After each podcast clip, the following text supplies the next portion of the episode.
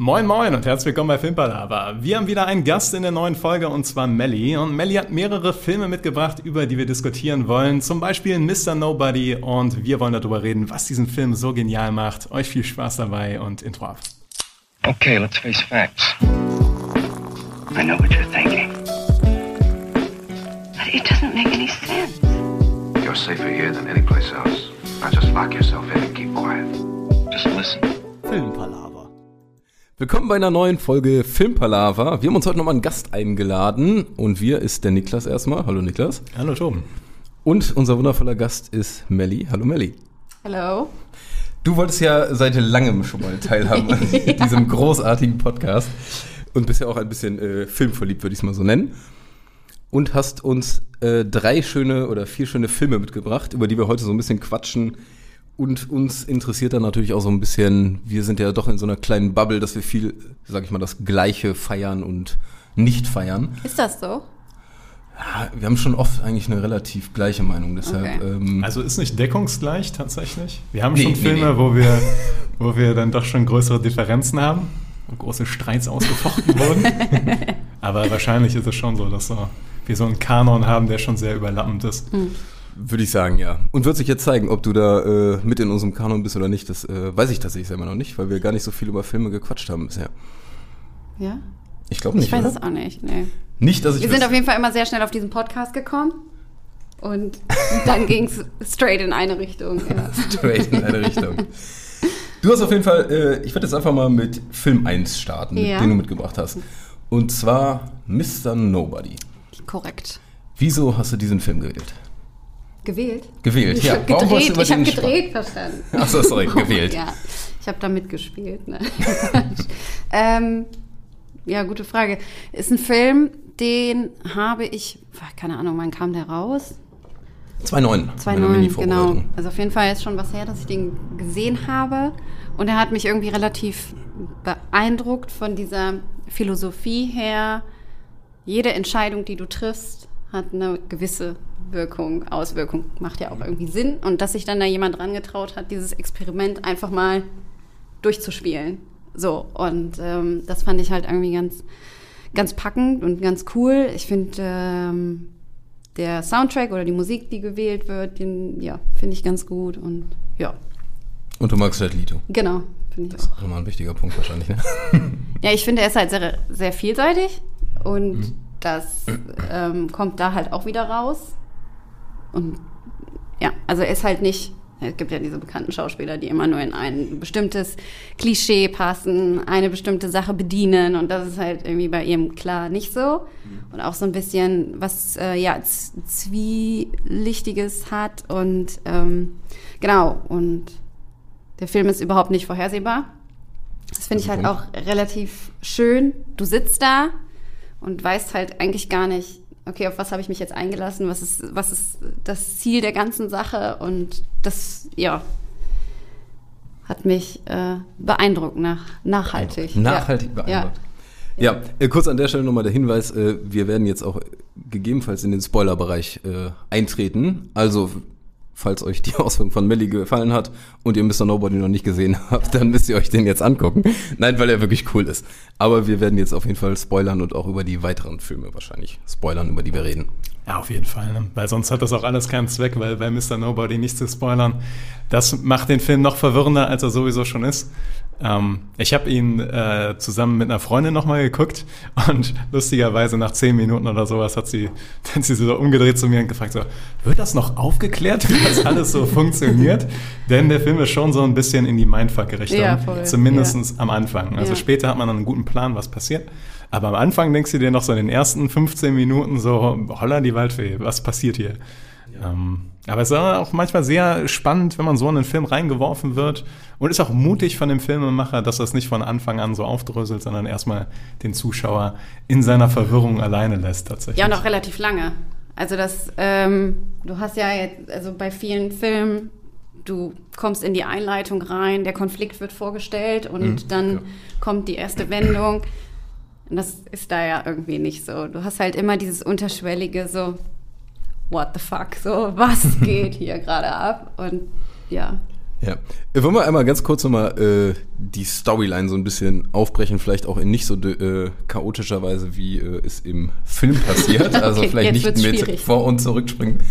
Ähm, wovon handelt der Film? Du hast ihn noch relativ parat. Ich weiß nicht, wie lange es bei dir her ist, dass du ihn jetzt nochmal gesehen hattest. Zwei, drei Jahre? Zwei, drei Jahre, ja. Aber kriegen, kriegen wir wahrscheinlich zusammen nochmal so die ganz grobe Storyline hin mit Spoilern. Mit Spoiler, okay. Also es, wie gesagt, es geht um Nemo. Das äh, heißt der Hauptdarsteller, äh, heißt der Protagonist. Und es geht im Wesentlichen um das Leben von ihm. Und ähm, es spielt ja tatsächlich auch in 2009, würde ich sagen, in der Gegenwart. Ähm, oder? Zeitweise. Nee, Zeitweise auch gar nicht mehr. Sehr in der Zukunft. Stimmt. ist, ist richtig, ist komplett richtig. Aber es gibt, Objekte durch die Gegend. Ja, aber ich, ich, man, ich will erstmal einen Ankerpunkt setzen. So, okay, weil, sorry. Ja, ja. Aber ihr habt natürlich komplett recht. Es- weil der Film halt ein ganzes Leben erzählt, spielt er auch in der Vergangenheit und äh, erzählt die Kindheit von Nemo auf unterschiedliche Art und Weisen und ähm, wie sich quasi die zentralen Entscheidungen in seinem Leben ausgewirkt haben auf seine, äh, auf sein weiteres, auf seine weitere Entwicklung. Und dann geht es tatsächlich noch sehr weit in die Zukunft und wir befinden uns nicht mehr in der Gegenwart, sondern ich glaube im Jahr 2000, 92. 2092, genau. Ist ja dann auch noch eine relevante Zahl quasi in dem Film. Ähm, und ja, also man muss halt dazu wissen, dass es mehrere verschiedene Handlungsstränge gibt, die alle parallel erzählt werden und teilweise man immer so ein bisschen am Überlegen ist, in welchem man gerade ist und was Nemo gerade in der Vergangenheit gemacht hat, dass er jetzt da gelandet ist. Und je länger der Film dauert, desto mehr kriegt man einen Plan davon, wie das alles zusammenhängt. Das ist richtig. Und du hast ja schon angesprochen, Entscheidungen sind, sage ich mal, so auch so ein bisschen dieses, äh, oder Butterfly-Effekt ist ja, spielt ja auch irgendwie damit rein. Ähm, es sind drei Entscheidungspfade eher, die Nemo, sage ich mal, durchlebt. Hast du noch auf dem Schirm, welche Basis das war? Also tatsächlich spielt der Film ja eigentlich in, oh Gott, in der Vergangenheit und es steht eine Entscheidung bevor und alles, was dann passiert, ist ja, glaube ich, ähm, passiert er gar nicht, sondern stellt er sich vor oder äh, überlegt, wie es passieren könnte. Ne? Und das fängt ja schon an mit den Ja, Eltern, die er hat. Das, Genau. Ne, da, dann die Trennung der Eltern als entscheidender erster Knotenpunkt. Mhm. Und für wen er sich dann halt entscheidet, mit wem er mitgeht, beziehungsweise das wird ja auch nicht ganz freiwillig Genau, also passiert. er darf beim. Vater bleiben oder Ja. der Mutter Hinter- im Zug hinterher genau. Ne? Das sind ja so Ja. die Basis, ja. Ja. Du hast gerade noch einen Punkt. Ja, ich wollte nämlich direkt, ähm, weil ist das für euch schon Interpretation oder steht das fest? Das ist quasi, weil ich finde immer, da ist noch so, ein, so eine Lücke für Interpretation noch offen. Also ich bin auch aus dem Film rausgekommen und dachte so, okay, es ist also wirklich dieser Moment, wo er sich entscheiden muss und dann sich die Zukunft vorhersagen kann und sich dabei auch die Hose voll macht. ähm, so, ähm, der, der Film landet so ein bisschen darauf, dass es quasi nur dieser Moment ist und er alle Zukunft in seinem Kopf sieht. Äh, Aber dennoch hat man, finde ich, die Freiheit, das so zu interpretieren, dass es vielleicht auch anders gewesen sein könnte. Ähm, auf 24 verschiedene Art und Weisen. Also, weil es sind ja nicht nur drei Handlungsstränge. Es gibt ja noch so Subhandlungsstränge, Genau, von denen ja. es Ja. wahrscheinlich am Ende irgendwie neun oder sowas. Ich weiß es nicht. Also es Ja. sind auf jeden Fall mehr als drei.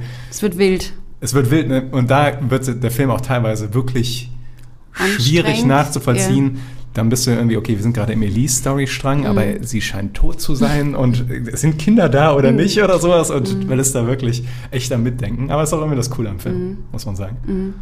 Ja. Und ich weiß auch nicht, wenn man das alles komplett aufschlüsseln würde, ob es Sinn macht. Ist ein interessanter Punkt. Das habe ich mich oft gefragt.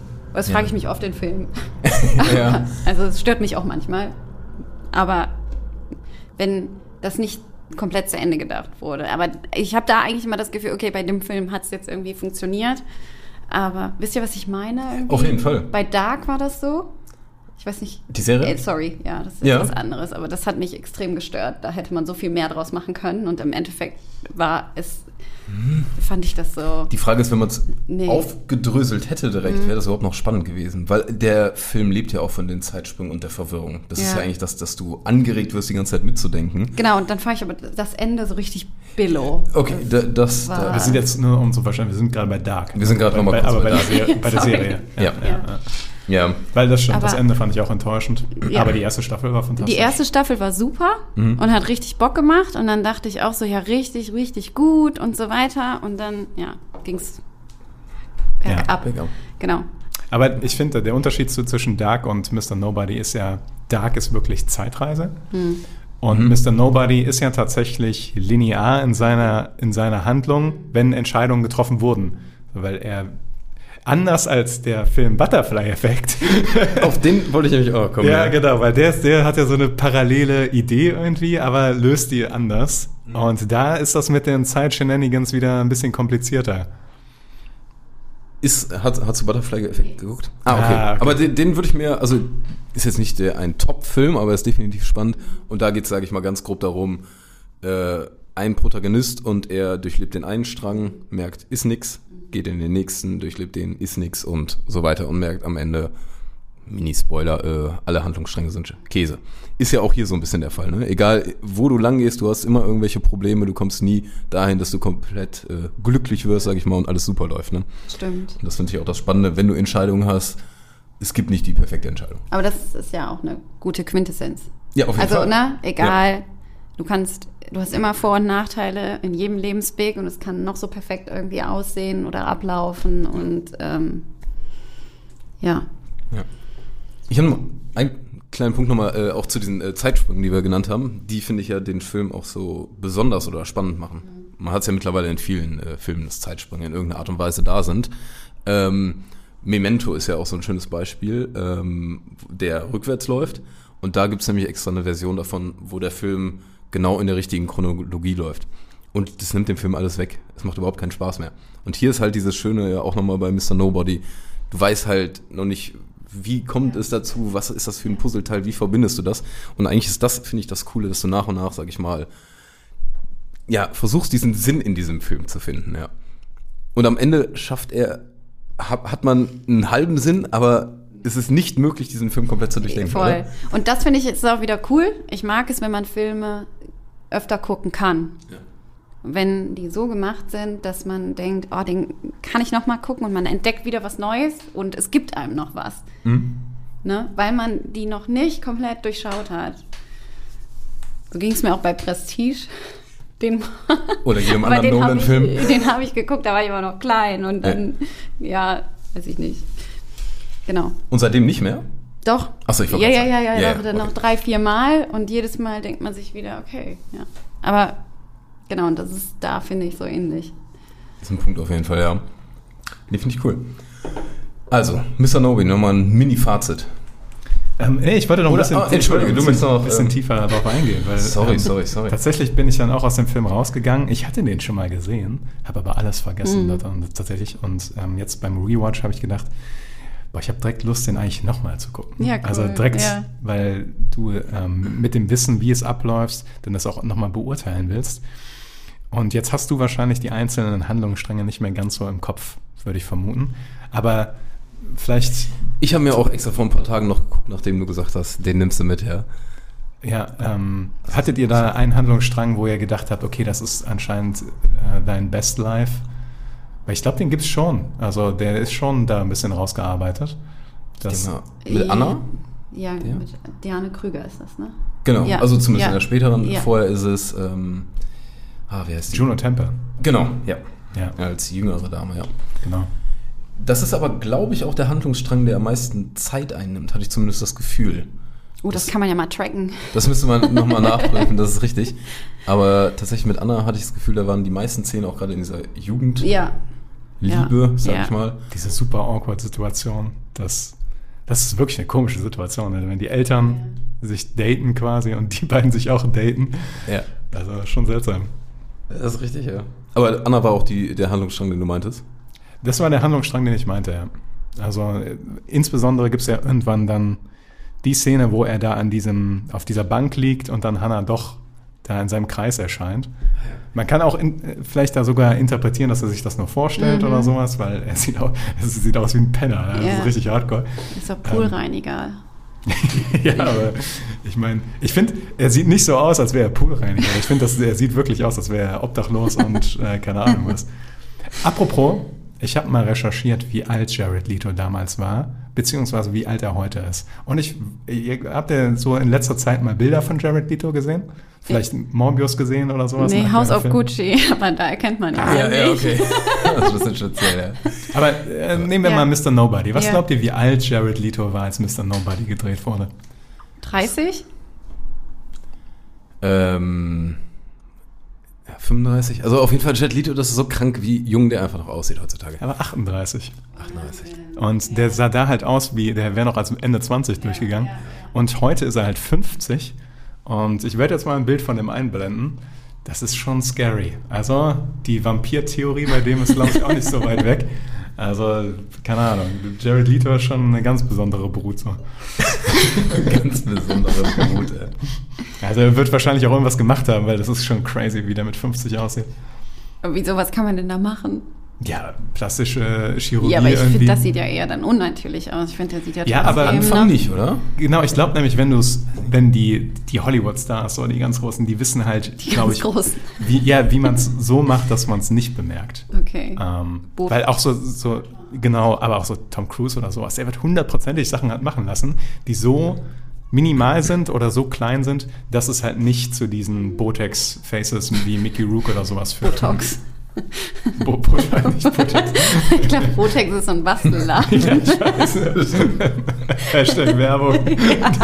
Botex Faces hier. ja. Ja. Können wir schnell noch die Konkurrenten nennen. Neva, Cody, TD, alle nicht, gleich. Du hast nicht verstanden, wie Werbung funktioniert.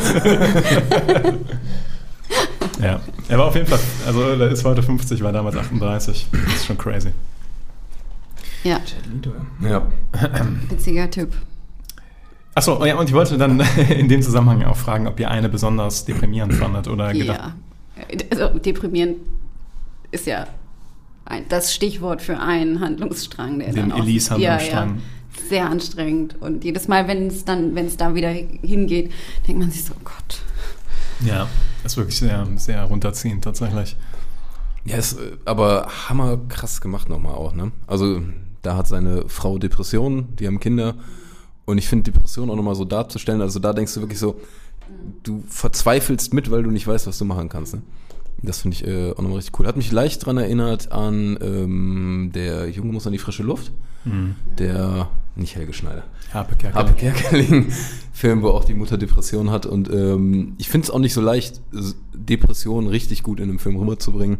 Gerade wenn man sich äh, nicht so damit auskennt oder nicht weiß, wie das genau funktioniert. Und das haben die krass geschafft. Also da, Deswegen zieht es ja auch so runter. Deshalb ne? zieht's so Weil runter, du sitzt da vor und denkst dir so, okay.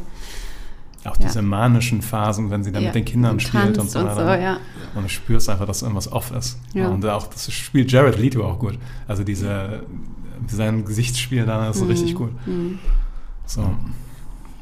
ja, und die, der letzte Handlungsstrang, sag ich mal, mit Jen, Jen, Jen, wie heißt die Nummer? Ähm, Gin, glaube ich.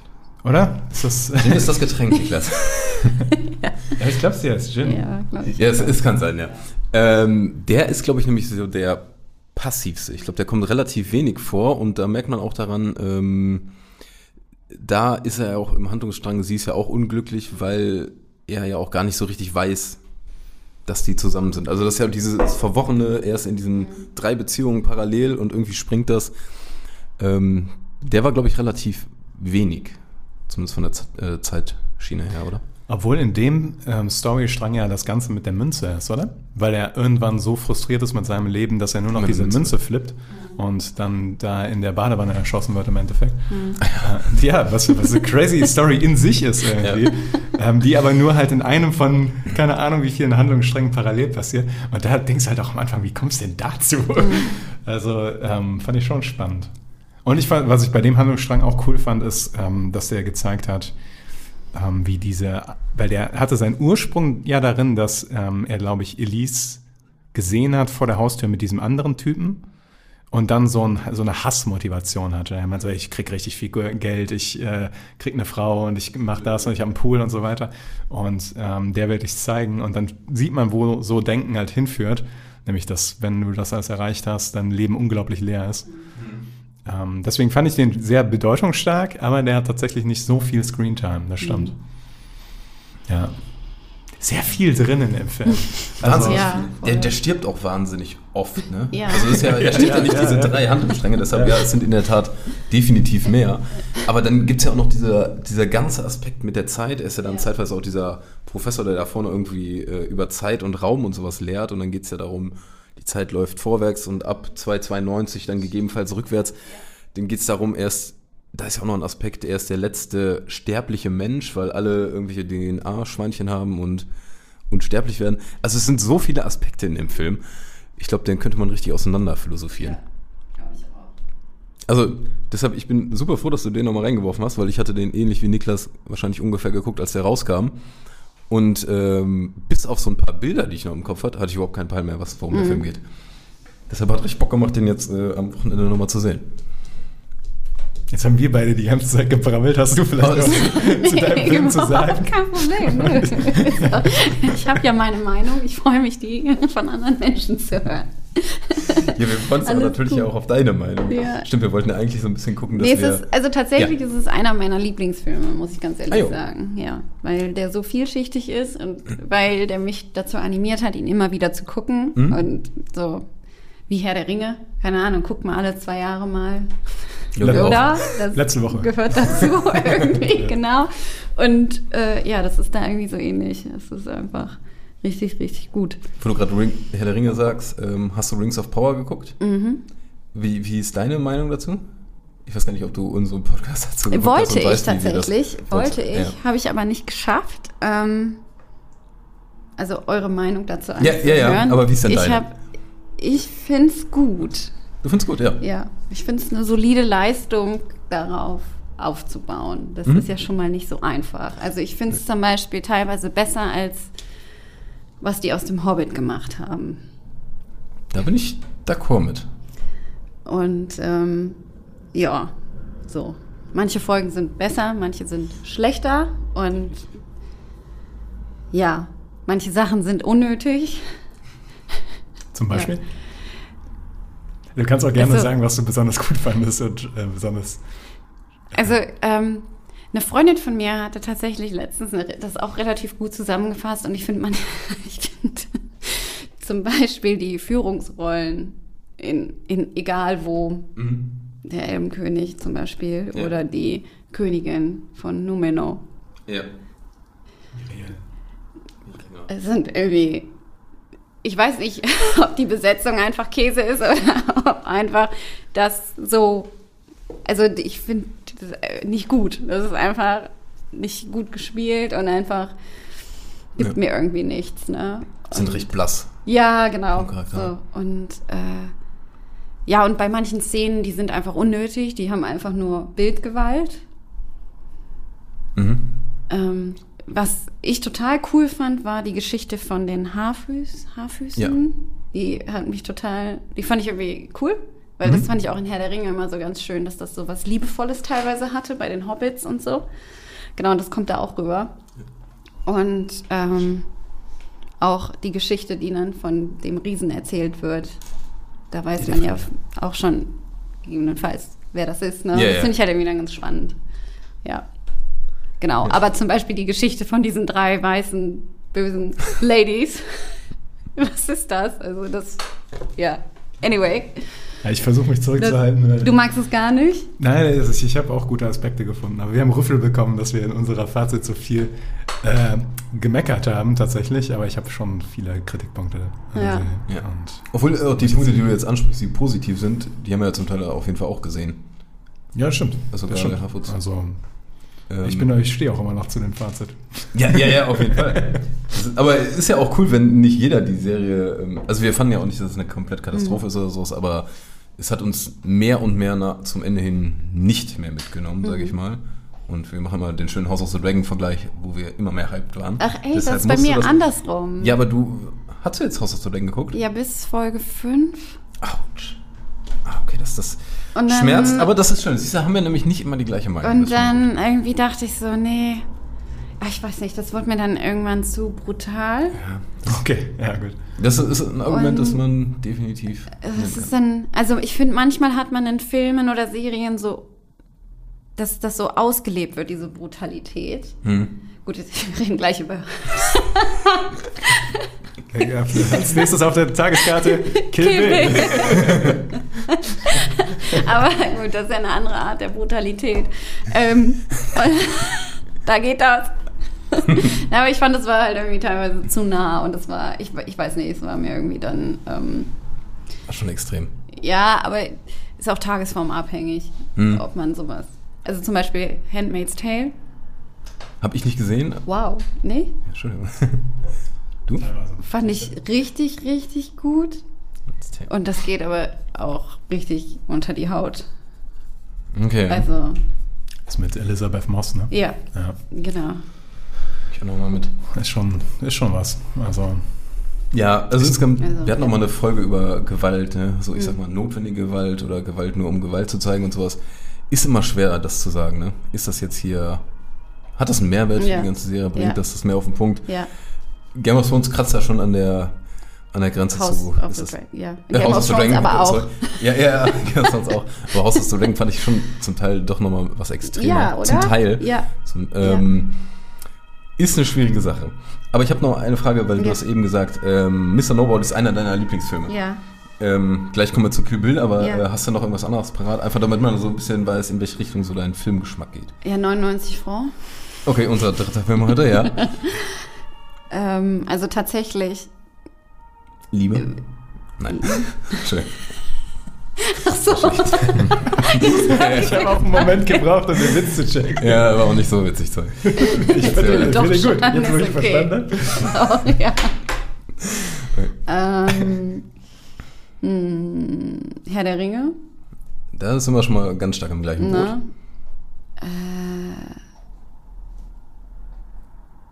Äh, ja, und vieles von Quentin Tarantino mag ich ganz gerne. Okay. Ja. Ja.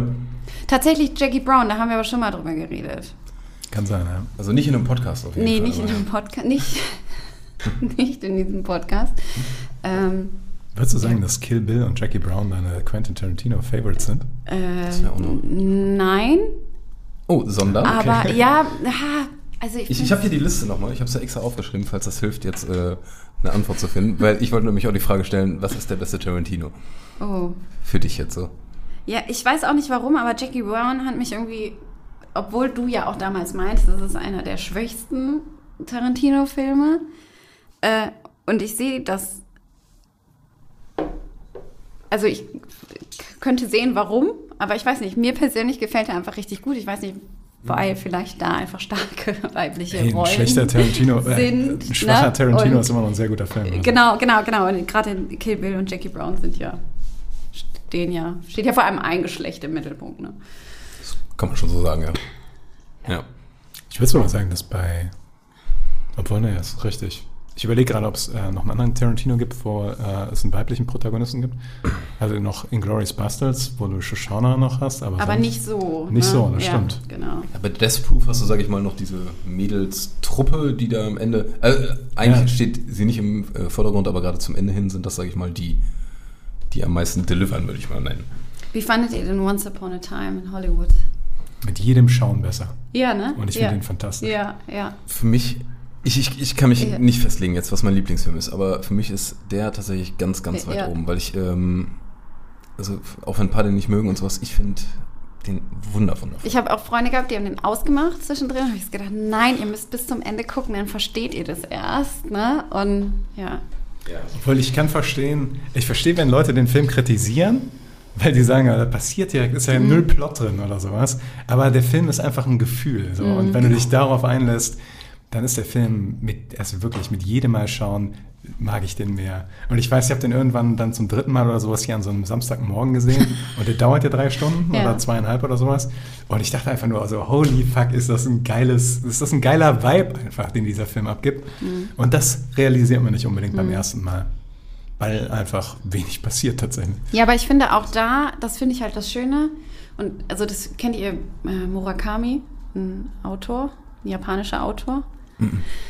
Ähm, ist einer meiner Lieblingsautoren. Und bei dem ist es nämlich auch so, du liest das Buch und du weißt jetzt erstmal gar nicht, wohin führt das. Und das ist halt in dem Film auch so. Und das ist bei Mr. Nobody genauso. Du hast erstmal keine Ahnung, wohin führt er dich. Und das finde ich halt einfach so schön. Ja. Also schön ist vielleicht nicht das richtige Adjektiv Für einen Tarantino-Film. Once Upon a Time in Hollywood, aber ja. Ist auf jeden Fall nicht vorhersehbar. Ja. Und das ist immer sehr viel wert. Ja, genau, und sogar noch weiter. Also das ist, irgendwie, ich weiß nicht, es geht noch Das ist überhaupt nicht über, du weißt noch nicht mal, ja, genau. Ja. Ja. Aber jetzt, ähm, du wolltest ja Kill Bill auf jeden Fall auf die Liste packen. Kill Bill, hast ja schon Mhm. Eins gesagt. und zwei. Kill Bill 1 und 2, ja. Ja, weil das Ende ist episch. Von 2. ja, also genau, das, Gesamtende. allgemeine Ende von Kill Bill. Ja. Ja. Ähm, und du hast ja schon gesagt, äh, was du daran geil findest, ist es äh, eine starke Frauenrolle. Ne? Ja. Eine gigantisch starke Ja. Frauenrolle, sag ich mal. Ein bisschen so eine gigantisch brutale Frauenrolle. Ja. Und, Ähm, sorry. nee, nee, nee. Spring gerne ein. Und die eins, also was ich halt auch interessant finde, als ähm, es ist ja, es ist ja, es basiert ja nur auf Rache. Also das ist erstmal, Ja. ne, ähm, zu sagen, okay, ich ziehe jetzt hier los, splatter alles nieder, jede und jeden und ähm, ja. Und das ist ja die Reise, auf der man sie begleitet. Und das ist irgendwie, ja. Ich finde irgendwie, ähm, für, zu dem Aspekt, zu dem Racheaspekt, was ich immer super interessant fand, ist die Szene, wo die diesen Messerfight in der Küche hat. Und ähm, dann sieht die Tochter von, ähm, ah, jetzt fällt mir gerade der Name nicht. Copperhead ist das, glaube ich. Ja? Okay. Äh, sie sieht auf jeden Fall, wie ihre Mutter stirbt. Und dann ähm, sagt Kiddo, halt, ähm, such, wenn du erwachsen bist, such mich und dann wirst du deine Rache kriegen. Und das finde ich bis heute eine interessante Szene, weil irgendwie gibt es halt ihr auch gleichzeitig, sie gibt dem Kind eine Berechtigung, sie selber umzubringen eines Tages und sie weiß also, dass das, was sie tut, moralisch falsch ist, aber vielleicht persönlich ihr Weg ist. Aber es ist irgendwie, das, der Satz hat mir immer so, mich immer zum Nachdenken gebracht, weil äh, auch dieser Rache-Kreislauf, ne, das, Ja. äh, der dann nie enden wird irgendwie und weil es immer wieder jemanden gibt, der die Rache für den anderen aufnimmt, ist irgendwie, Aber also ich glaube, es ist ja nur eine Rechtfertigung für sie. Wieder. Sie bereinigt dadurch ja einfach wieder ihr Gewissen und sagt, Rache ist okay. Also wenn du jetzt sauer auf mich bist, weil ich deine Mutter hier gerade töte, sauer, sauer ist vielleicht untertrieben, äh, ist das völlig in Ordnung. Ich kann dich verstehen. Und also weißt du, was ich meine? Sie Ja. ja, rechtfertigt ja wieder nur ihre Handlung dadurch. Und Es ist auch so. irgendwie ihre Moralität, anders Ja. als äh, Rache im Endeffekt die Lösung dafür ist. Ähm, für so eine grauenhafte Tat. Obwohl auch ihr, was ihr ja ursprünglich passiert ist, war es auch schon Rache? Quasi, dass der bei der Hochzeit ist ja Bill eigentlich nur angefressen, dass sie ihn verlassen hat. Also ist auch schon Rache im Wesentlichen. Ja. Aber schon eine recht harte Rache auch, ne? Ja, Also muss man natürlich, ja natürlich, sagen, ne? natürlich. Also ist halt, ist halt schon das eine, eines der absoluten zentralen Themen von dem Film. Mhm. Aber nicht nur von dem, es, es zieht sich ja durch viele Tarantino-Filme. Also Rache ist ja, Ja, ganz oft äh, ein Motiv, Ja. definitiv. Django. Das ist pure Rache. Ja, Hateful Und Glorious. Bastards ja auch so eine Art, ne? Also Ja. eigentlich hast du es überall immer drin. Also ich glaube, der Typ mag Rache. Ja, zumindest als Basis Ja. für. Findest du äh, Kill Bill 1 oder 2 besser? Du meinst gerade die Endszene von 2 findest Ja, genau, die? Endszene von Kannst, zwei. kannst du noch mal ganz kurz sagen, die Endszene von Kill Bill 2? Ich habe es gar nicht so krass gerade Das auf dem ist Schirm. einfach das Ende. Ja, ja, ja, das weiß ich. Aber kannst du noch mal kurz sagen, was passiert? Weil ich habe Kill Bill Also- 1 sehr gut vor Augen. Kill Bill 2 erinnere ich mich an so ein paar, sie trainiert mit dem in Japan oder sowas. So ein paar Szenen im Kopf und Ja. sowas und irgendwo ist am Ende Bill. Genau, in diesem Haus, was so ein bisschen, also so mega Hollywood-mäßig aussieht. Ja. Genau, und irgendwie so, ja, sehr luxuriös auf jeden Fall. Sie kommt Mhm. dann dahin und die Tochter ist auch da von ihr. Ja, Oder von denen. Genau. Genau, das ist ja das Kind von denen. Und ähm, dann trifft sie ihn und ja, die erzählen, es ist eigentlich eine relativ entspannte Stimmung. Das Kind bringen die auch noch zusammen, glaube ich, ins Bett. Oder sie bringt das Kind ins Bett. Ja. Und dann geht sie runter und dann ähm, ja, reden die noch weiter und so. Und dann tötet sie ihn mit diesem Five Finger Death Punch. Richtig, Das war das. genau Ah. das. Und dann geht er seine fünf Schritte und fällt dann in dem Garten da zusammen. Ah, wo jeder diese Schritte mitzählt. ne? Ja, und dann geht sie, äh, glaube ich, noch zur Tochter wieder ins Bett oder ja, auf jeden Fall, oder nimmt sie in den Arm, oder keine Ahnung, weiß nicht, auf jeden Fall kann auch sein, ja. Und das ist halt Ein schöner Abschluss. ziemlich episch, ja. Ja. Das heißt, find- findest du Kill Bill deshalb besser, äh, Kill Bill 2 besser als Kill Bill 1? Nö, nicht unbedingt. Aber die Frage war ja, was ist besser? Die gehören auch irgendwie zusammen. Ja, ne? ja, also klar. Tarantino hat ja auch immer gesagt, dass es für ihn im Wesentlichen ein Film ist. Den Und den, das empfinden halt auch viele so. Ich meine, das hatten wir ja bei dir am Anfang auch. Du meintest ja, wir reden heute über drei Filme. Ja, so, aber es ja. ist, ne, es gibt halt zwei. Und es fühlt sich aber nicht so an. Es fühlt sich halt an wie einer. Es gibt die Person, die sie auf ihrer Liste hat, die sie töten möchte. Mhm. Das passiert und am Ende ist Bill dran und damit ja, ist die Story rund. Ja. Was mich interessieren würde, ähm, ich habe Kill Bill vor gar nicht allzu langer Zeit nochmal gesehen und ähm, davor, bevor ich ihn nochmal gesehen habe, hatte ich den immer so ein bisschen im Kopf mit dem leichten Vorwurf, dass es ein bisschen Style over Substance ist.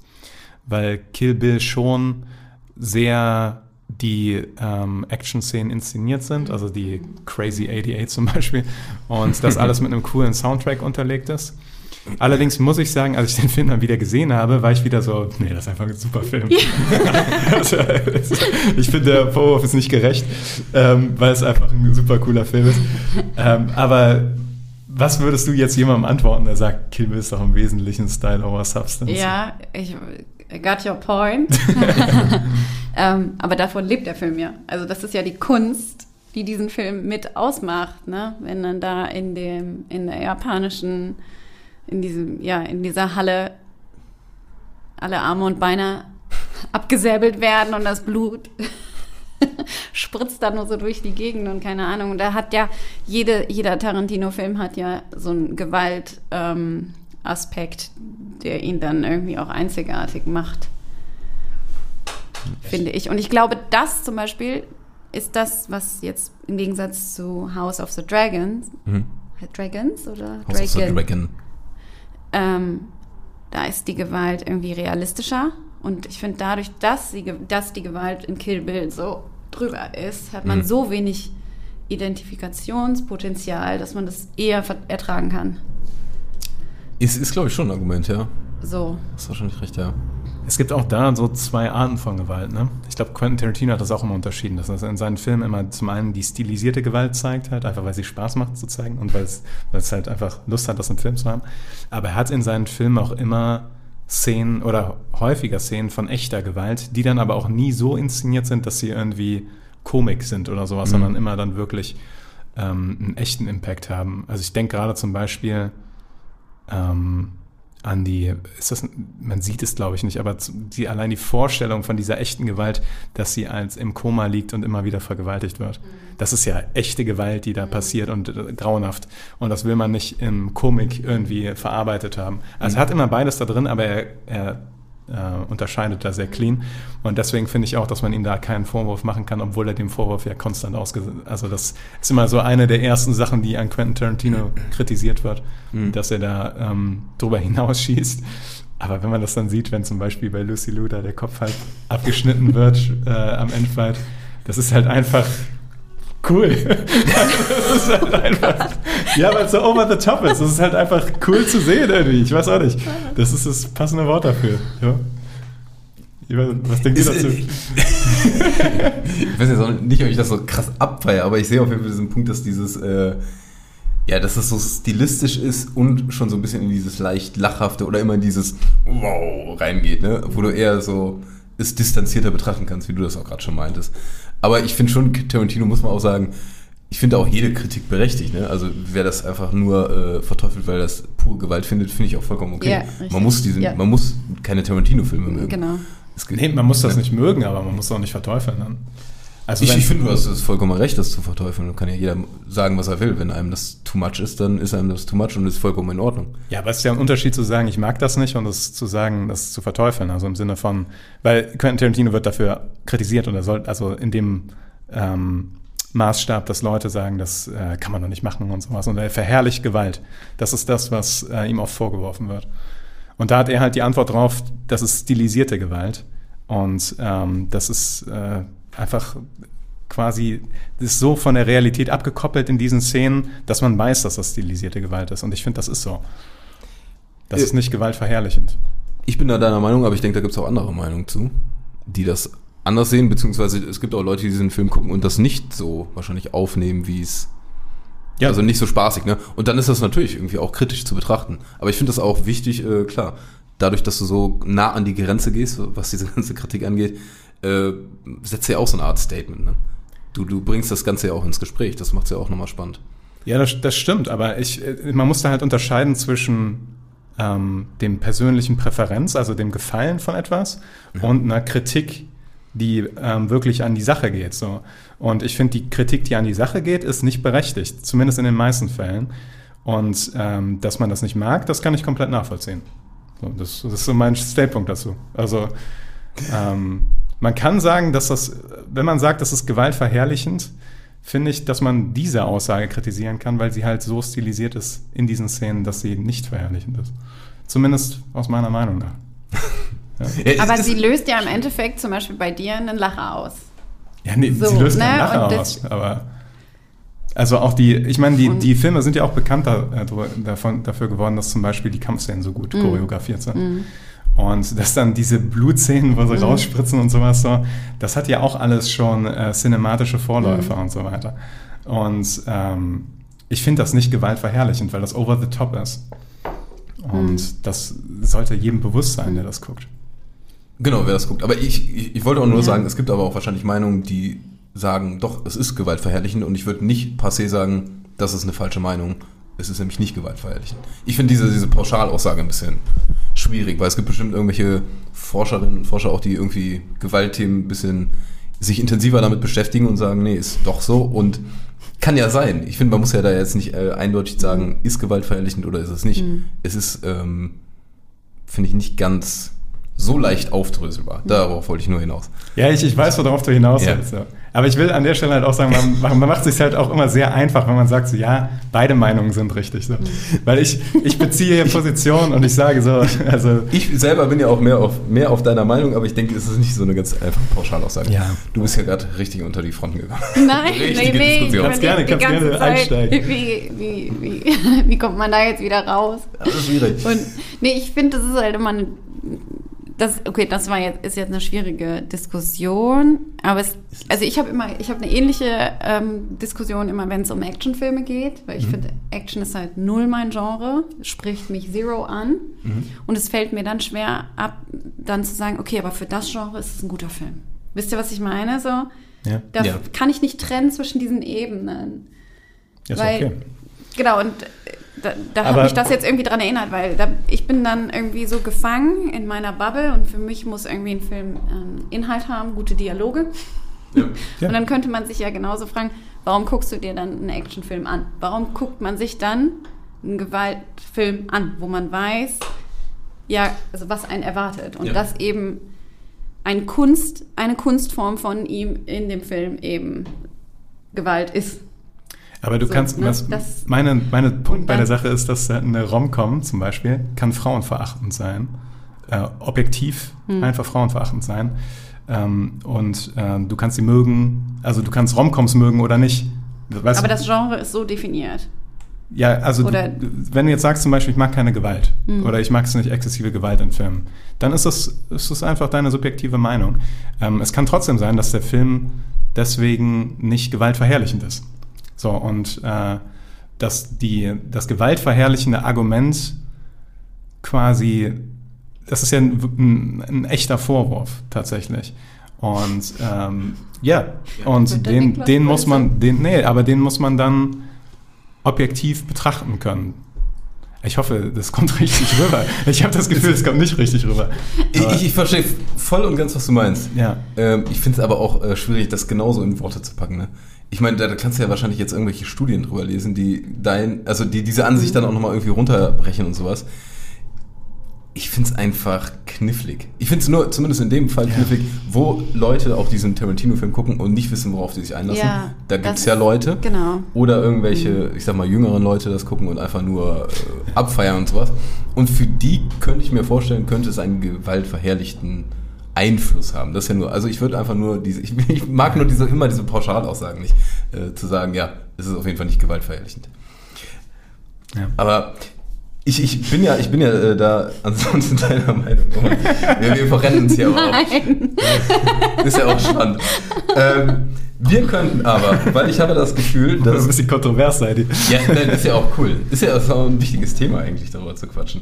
Ich finde, äh, aber wir können äh, vielleicht sonst, weil ich habe das Gefühl, 39, 90 oder 99 Franc.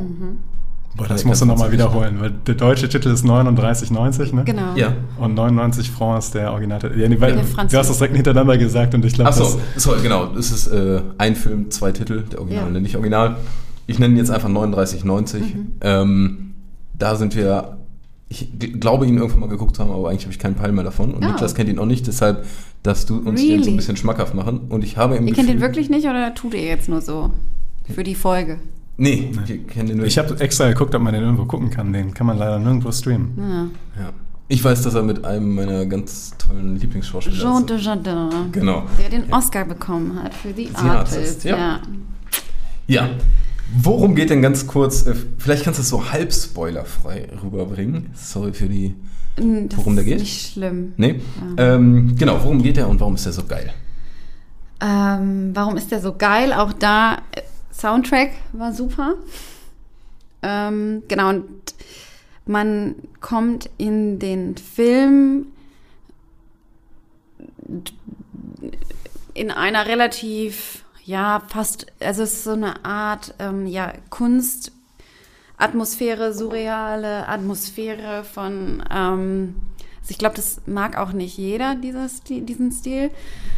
Rein in zwei Typen, die in einer Werbeagentur arbeiten, auch relativ weit oben ähm, in der Kreativabteilung und da mehr oder weniger maßgeblich Trends in der Werbung und in unserem Leben, Lifestyle etc. mitbestimmen. Viel koksen und äh, mit allem, was da so mitkommt, in diesem so wirklich klischeehaften Werbeagenturen leben, was die so, was die so führen.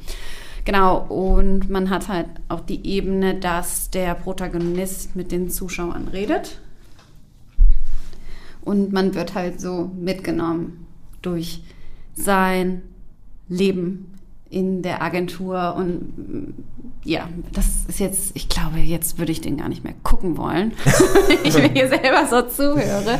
Und dieses ganze extrem schnelllebige, viel mit Farben, viel Kreativität und viel Geld ausgeben und Fast Fashion und Fast alles und hier und da, das schafft der Film rüberzubringen durch filmerische Mittel, durch Schnitt, durch Musik, durch ähm, Kameraeinstellungen, durch alles Mögliche.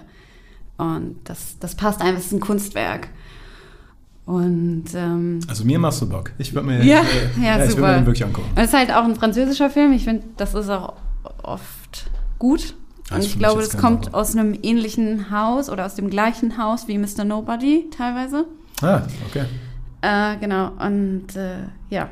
War Mr. Nobody Und- eine französische Produktion? Oder belgisch. ah, Ja. okay. Kann sein. Teil, das weiß ja. ich nicht.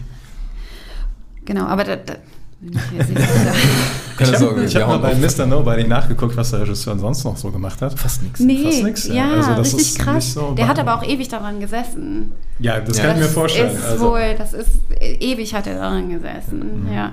So ein Lebensprojekt. Ja, genau. Ähm, genau, und bei 99 Franc, ja, und das ist auch null vorhersehbar. Man weiß gar nicht, wie das jetzt ausgeht. Oder man kann es sich denken und dann ist es dann doch wieder anders. Ja. Und er geht, nimmt einen irgendwie mit. Ja. Und man hat auf jeden Fall, ähm, es ist eine ganz große Gesellschaftskritik im Endeffekt. Das war gerade meine Frage. Ist das so Werbeagenturkritik oder Gesellschaftskritik? drin? Es ist eher größer, würde ich Größer. sagen. Ja, ja, ja. Und äh, Also ich finde es schon geil, weil Jean Und- de Jardin da mitspielt. richtig, ja, sagen. ja. Ich liebe seine Gestik und Mimik. Der ist, der ist hammergut, genau, ja. Ich, mich würde äh, brennend interessieren, warum die den mit 39,90 übersetzt haben. Also, Vielleicht war der Kurs damals. ja, also das ist das Einzige, was mir die, gerade die ganze Zeit im Kopf rumschwirrt. Ich meine, sich Gedanken darüber zu machen, wie Filmtitel übersetzt werden, ist sowieso immer eine Bemühung mit Ja. keinem Ziel, weil die teilweise so grauenhaft übersetzt sind. Aber bei dem Film, wie kann man 99 Franc mit 39,90 übersetzen? Wie viel ist das in D-Mark? Äh, ja, genau. ähm, haben, haben die 99 Franc dann irgendeine Bedeutung in dem Film? Oder, oder ist Boah, das das ein ist eine Spoiler? gute Frage. Das weiß ich gerade nicht. Weil vielleicht ich dir nicht ist sagen. da irgendwie die Bedeutung, dass es in Deutschland keinen Sinn ergeben würde. Irgendwie. sein. Dafür muss, müsst ihr den Film gucken. Also Dann ich auch. absolute 3000-prozentige Empfehlung. Der passt auch, also das ist Von, weißt du, von wann der ist, grob? 2,7. Ja, Außer ich jetzt nicht auf. kein Problem. Gespickt. das ist erlaubt hier, ja. Also er macht auf jeden Fall echt Spaß. Und ähm, es wird auf jeden Fall nicht langweilig. Ah, hier. Teilweise erinnert er mich vom Stil, aber nur zwischenzeitlich an Fear and Loathing in Las, Las Vegas? Vegas. Nice. Ui, das klingt ganz schön Hart, abgefahren. ja genau, aber wirklich nur teilweise. Also es gibt da auch eine Szene, dann, dann wisst ihr, wovon ich rede. Ja. Ich hab Aber- Bock. Ich muss, wir müssen irgendwie einen Weg finden, den zu gucken. Hast du den auf DVD? Ich habe den, ich habe, nee, aber auf meiner Festplatte. okay, gut. Ja gut, da finden wir eine Lösung, wie wir kaufen können. Hätte ich das gewusst. ja, ja. Ja. Nee, ich habe aber auch Bock, den zu gucken. Ich, ich, entweder, ja, hab ich, vielleicht habe ich mal irgendwann einen Trailer Und das. Ende flasht auch auf jeden Fall. Also da, ja. Okay. Wir nehmen den mit, wir gucken uns den an. Ja. Weil da super. bin ich, äh, ich bin gespannt und du haust bestimmt auch so ein, ein Darf ich Haufen dann wiederkommen, drüber. wenn ihr den besprecht? Das können wir tatsächlich machen, ja. Ja, gerne mal. Nein. Ich habe eine Frage nochmal zu Jean de Jardin. Ja. Ich spreche den nicht gut aus, ich weiß, aber Nö. ich kann kein Französisch. Ähm, super.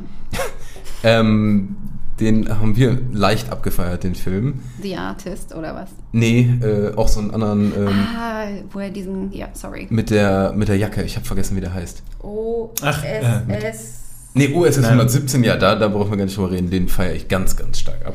Ja. Oh Gott, wie heißt Auch- der mit der Jacke? Aber es gibt auch diesen, wo der diese Lederjacke hat und dann, wir haben da auch schon mal drüber gesprochen, wo der ähm, richtig geil in seiner Lederjacke aussieht, Ja. in so einer Cowboy-Lederjacke. Ja. Und dann wird sein Plan ganz grob, ähm, okay, es ist die geilste Jacke der Welt.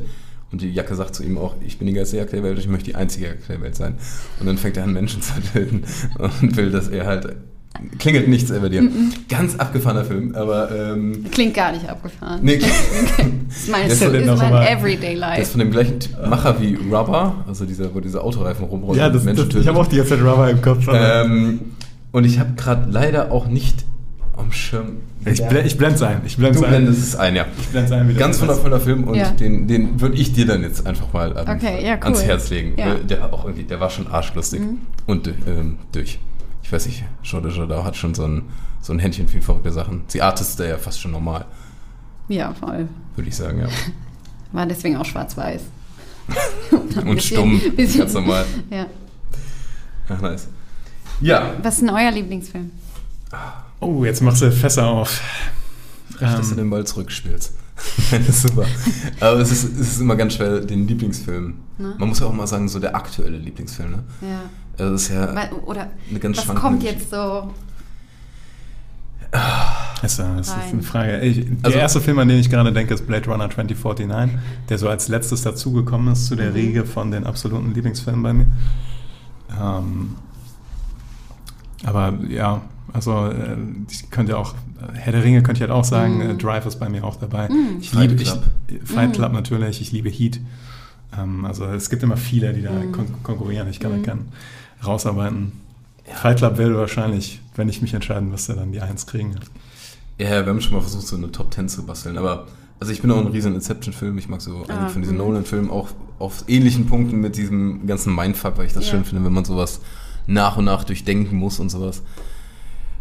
Ja, mag ich gern. Ein paar Tarantino-Filme sind geil. Also es ist ganz schwierig. Und von den neueren, nenne ich es mal, fand ich äh, The Faser auch unfassbar. Ähm, The Faser. Okay. Geht um so einen dementen Vater Mhm. mit ein paar Perspektiven. Hammergeil. Mhm. Ähm, und ich fand jetzt auch Dune, den neuen Dune, ganz, ganz wundervoll.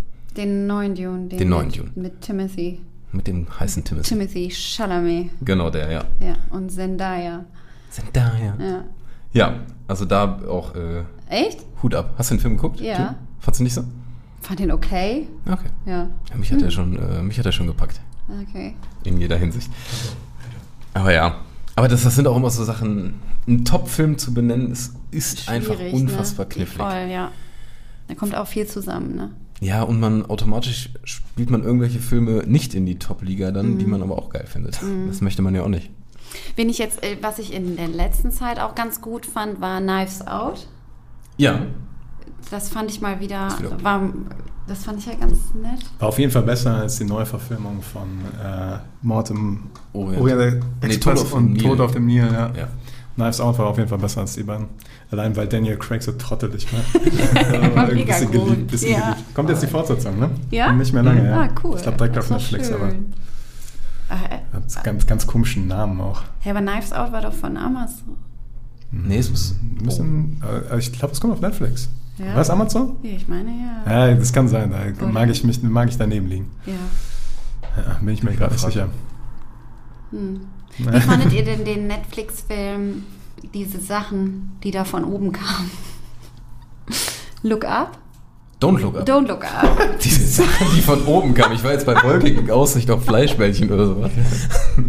Sorry. Don't look up mit den Meteoriten. Ja, Den meinst du? ja. Es gibt Sachen von oben kamen, was es auch noch gibt, den habe ich nicht gesehen, dieses. äh, Nope. Nope gab's noch. Und ich habe diese aber mit diesem Gefängnis im Kopf, wo von oben immer alles weiter runtergeworfen wird. Wie war das denn nochmal? Der Schacht. Der Schacht. Da habe Ja. ich jetzt dran gedacht. Ja, also die, die Beschreibung, das, was von oben kam, da kann man einiges interpretieren. Finde ich super. Ähm, ich fand ähm, Don't Look Up ganz wundervoll. Ja? Also mir hat das äh, sehr gefallen, weil der doch so eine sehr schöne aktuelle Gesellschaftskritik Mhm. ist. Und auch von früher eine gute Gesellschaftskritik und auch in der Zukunft Mhm. sein wird. Ja. Du auch? Ich, ich mochte den auch. Also ich nehme an, du hast ihn- Ja, ich fand den okay. Ich fand den ein bisschen Okay. drüber. Und das war ein bisschen anstrengend auch manchmal. Und dann fand ich es ein bisschen zu obvious. Ja, der war ein bisschen. Ne? Der war wenig subtil. Ja, genau. subtil. Ja. so. Aber der hatte ein Ja. paar coole Sachen. Also, dass Leonardo DiCaprio da so seinem Ruhm verfällt, als dieser Wissenschaftler, der bekannt wird und so Ja. weiter. Das war, war ganz cool. Ja, der war natürlich drüber, aber das wollte er ja auch sein. Und er endet schön. Also auch relativ. Ähm, Schön. ja, schön. Ich, ich finde so, so Enden immer wichtig.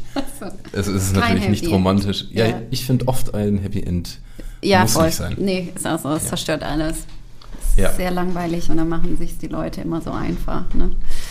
Ja. Genau. Aber da sind wir ja, sag ich mal, wir haben ein paar Übereinstimmungen und ein paar Unterschiede, sag ich mal, im Filmgeschmack. Ist das so? Ganz grob. Ich würde aber eher sagen, wahrscheinlich eher Übereinstimmungen. Ja, aber ich glaube, das ist ja auch okay. Also Da- das es ist okay. Ja Wir haben dich nicht eingeladen. Dass man in, Ja, natürlich. in so einer, ja, äh, ja. Ja. Okay, damit- wir fassen es zusammen. es ist okay, Übereinstimmung im Filmgeschmack zu haben. Und äh, Quentin ist- Tarantino ist nicht gewaltverherrlichend, fassen wir auch zusammen. Und damit rappen wir die ganze Geschichte hier ab, oder? Und alles Gute kommt von oben. Alles Gute kommt von oben. Alles klar. Rap, rap, rap. Jetzt musst du rap, rap, rap in die Kamera sagen. Really? Ja. Why? Das Einfach Rap, Rap, Rap sagen. Rap, rap, rap. sehr gut.